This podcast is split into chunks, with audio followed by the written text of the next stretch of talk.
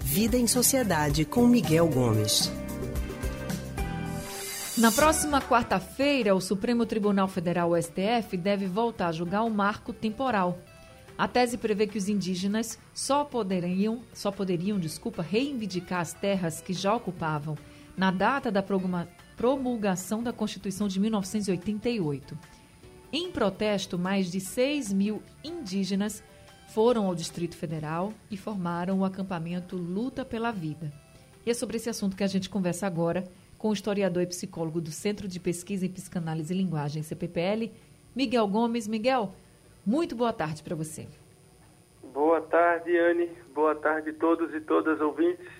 Miguel, nesse protesto, os indígenas eles pedem respeito ao país, né? Pois é, né? Eles pedem e eles merecem, né?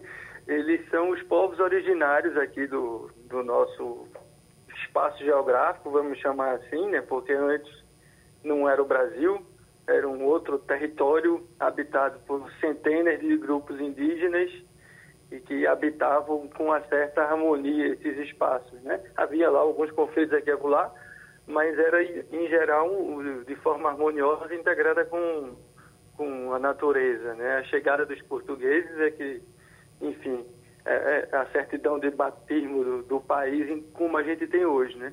E esses povos, eles vêm sofrendo desde de 1500, né? Que eles vêm sendo massacrados, né? Seja por doenças, sejam por guerras, né? A gente tem um mau hábito de achar que no Brasil é, é, é tudo muito pacífico, e não é.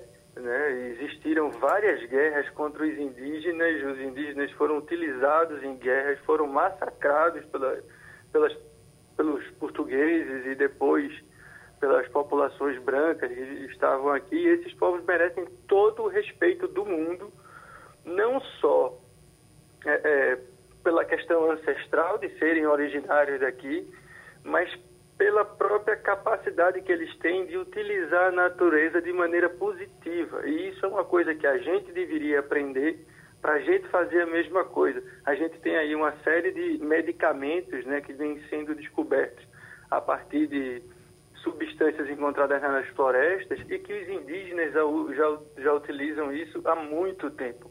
Então a gente precisa é, respeitar esses povos e garantir a eles a sobrevivência deles. Né? A gente não pode permitir que forças políticas e econômicas é, é, passem por cima do que, o, do que esses povos originários estão sofrendo aqui.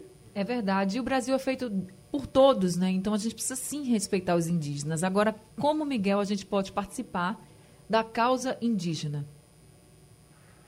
Acho que a primeira coisa que a gente precisa é desmontar um pouco essa ideia de indígena, né? Porque existe um, um, um pensamento em algumas pessoas que é como se uma pessoa bota uma roupa e usa um telefone celular, deixou de ser um, um indígena, né? Então, isso é, é, é, o mesmo que você dizer que, ah, se eu estou usando um tênis japonês, eu virei japonês.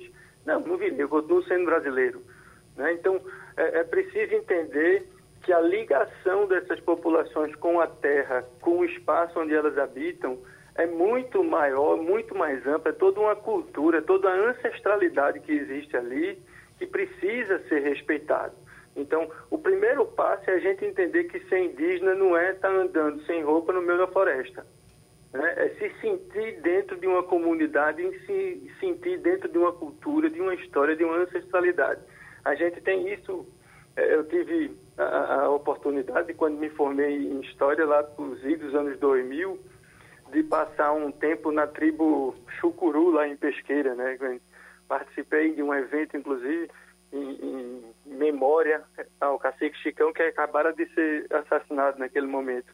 E aí você vê que a ligação que esses povos têm com a terra e com aquela, aquele ambiente em que eles habitam e o respeito que eles têm por isso é, é, é, é imenso. Isso é muito mais do que, ah, eles estavam usando roupa. Isso é, é uma distorção do conceito de, de, povo originário que a gente precisa combater.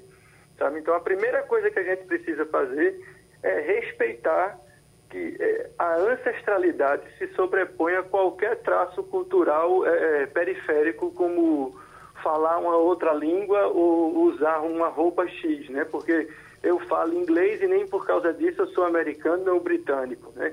Então o indígena fala português e ele não deixa de ser indígena.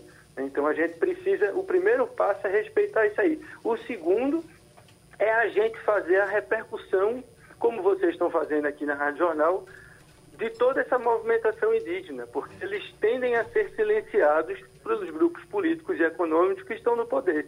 Então a gente precisa dar voz à luta desses povos para que eles possam garantir o território deles e continuar existindo. É isso mesmo, Miguel. Assina embaixo em tudo que você falou. A gente precisa dar voz, a gente precisa respeitar e a gente precisa lutar junto com eles que estão ali lutando pela sua terra, pelo seu direito, como a gente luta também pelo nosso espaço, pelo nosso direito. A gente precisa sim lutar junto aos indígenas pelo espaço deles, pela luta deles e precisamos respeitar também a história dos primeiros habitantes do Brasil, Miguel. Isso, porque essa luta deles também é nossa, Exato. em certa medida, né? Por que é nossa? Porque nenhuma desses direitos, dessas garantias que a gente tem, elas estão dadas, elas estão, em, estão, estão sempre em luta com quem quer restringir ou aumentar esses direitos. Então a gente vem falando muito nesses últimos meses aqui sobre democracia, por exemplo. A democracia não é uma coisa que está dada, é uma coisa que foi conquistada e que a gente precisa lutar para manter ela. Então a mesma coisa se aplica à demarcação dos territórios dos índios, dos indígenas. A gente precisa manter essa pressão para continuar com o que eles têm e até ampliar os territórios indígenas, senão se perde, isso não está dado. Né? Então essa luta pela cidadania, pela democracia, pelo respeito mútuo, tem que ser contínua. Isso não está dado nunca. É isso, Miguel. Muito obrigada, viu, por mais essa reflexão aqui com a gente.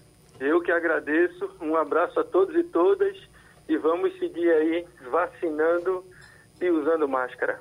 É isso, Miguel. A gente acabou de conversar com o historiador e psicólogo do Centro de Pesquisa em Psicanálise e Linguagem, CPPL, Miguel Gomes.